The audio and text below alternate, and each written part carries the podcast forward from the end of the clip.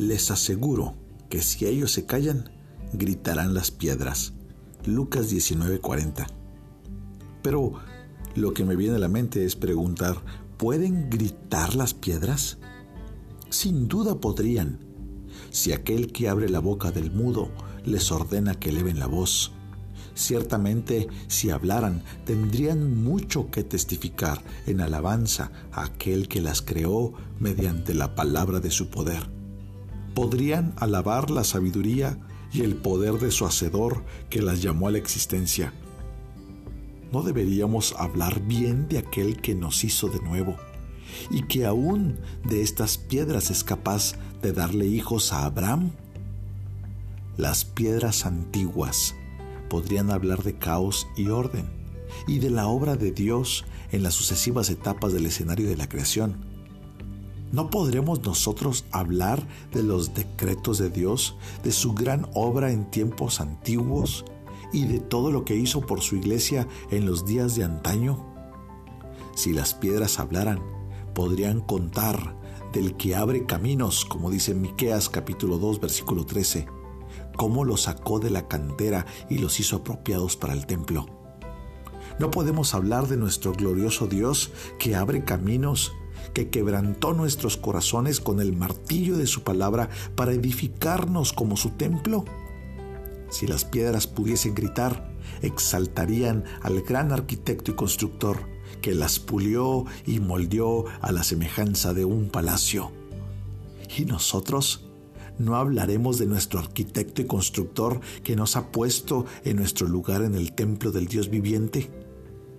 Si las rocas gritaran, tendrían una muy larga historia que contar como monumento, pues muchas veces una gran piedra ha sido levantada para recordatorio del Señor, y nosotros también podemos testificar de algunos ebenecer, piedras de ayuda, columnas de conmemoración, las piedras que fueron despedazadas allá en aquel monte, las piedras de la ley, gritan contra nosotros. Pero Cristo mismo, que ha quitado la piedra de la puerta del sepulcro, Él habla por nosotros y nos defiende.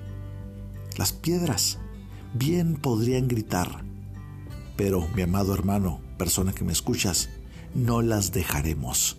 Nosotros silenciaremos su ruido con el nuestro nos pondremos a cantar un cántico de alabanza y de gozo y bendeciremos la majestad del Altísimo. Todos nuestros días glorifiquemos a aquel que es llamado por Jacob el pastor y la piedra de Israel. Jesús es la roca de nuestra salvación.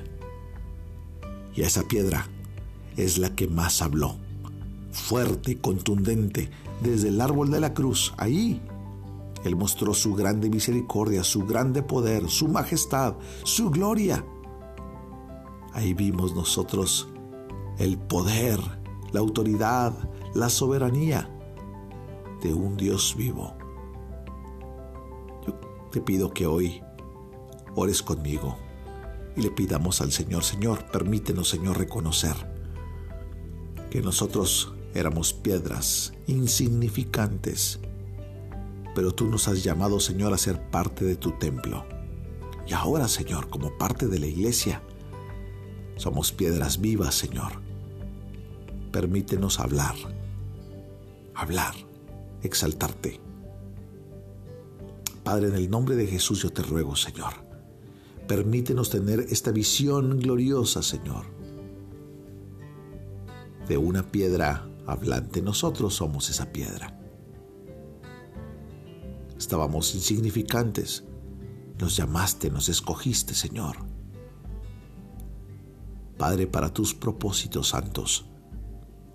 Gracias, Señor, porque nosotros hoy podemos levantar nuestras manos, nuestra voz, nuestras almas a ti en alabanza, glorificándote, ensalzando tu precioso nombre, Señor en cualquier momento de crisis, Señor, en cualquier momento de dificultad y de duda, de incertidumbre, Señor, podemos levantar nuestras voces y clamar y decir que tú, Señor, nos has librado de la muerte.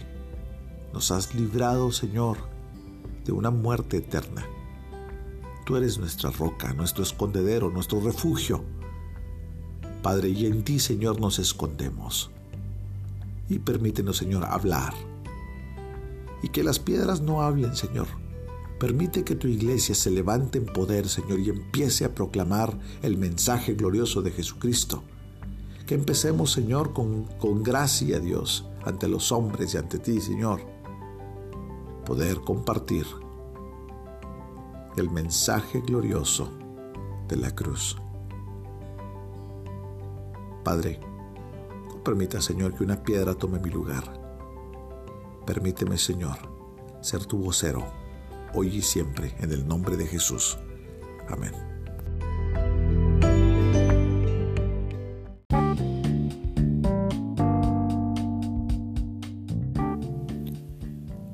Esta es una obra clásica devocional de inspiración diaria por Charles Spurgeon, en la voz del pastor Esteban Reyes, desde Ciudad Juárez, Chihuahua, México.